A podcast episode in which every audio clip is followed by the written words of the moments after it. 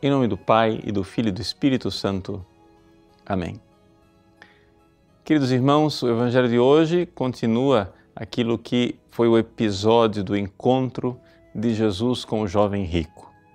Jesus pede que ele vá, venda tudo que tem, dê aos pobres e o siga.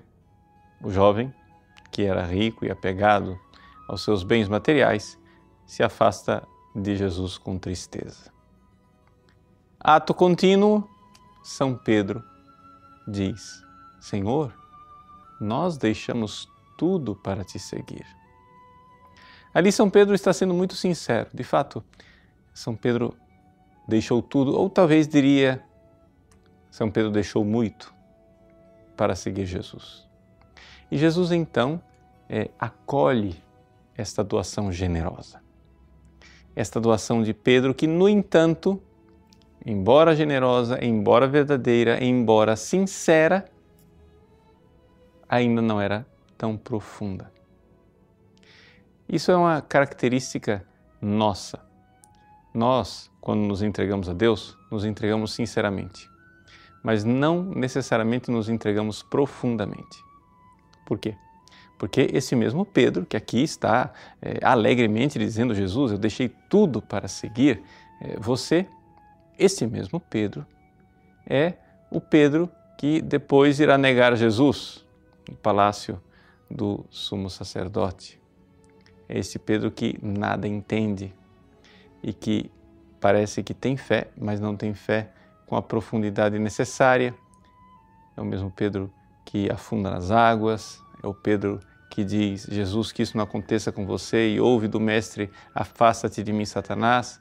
É o mesmo Pedro que na última ceia dirá: Senhor, eu irei até a morte contigo.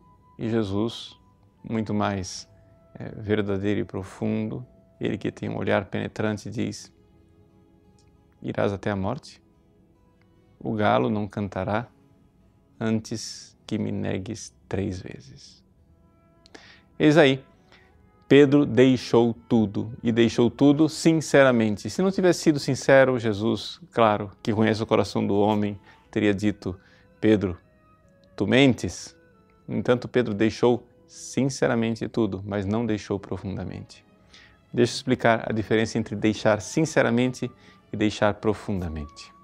Veja, quantas e quantas vezes nós perdoamos as pessoas, quantas e quantas vezes nós fizemos é, votos sinceros de nos entregarmos a Deus, mas diante de uma coisinha, diante de uma situação difícil, aparece o homem velho, aparece a mulher velha.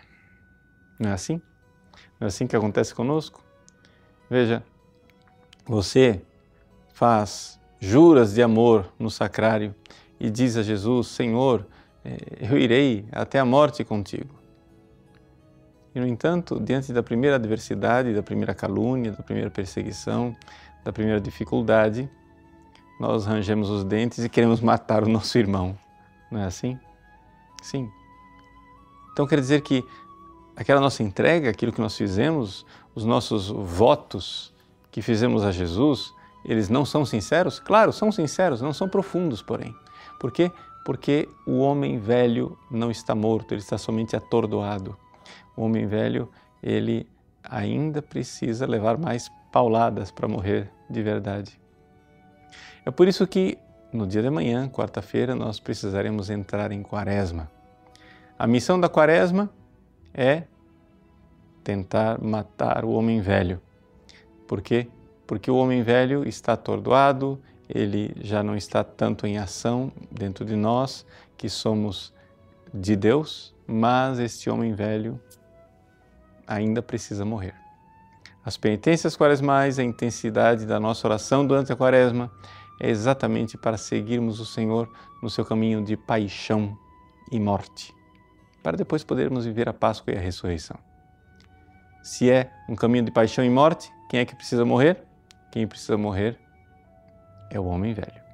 Senhor, te entregamos tudo e entregamos sinceramente, mas não entregamos profundamente. Ajuda-nos a matar o homem velho, a mulher velha. Deus abençoe você. Em nome do Pai, e do Filho e do Espírito Santo. Amém.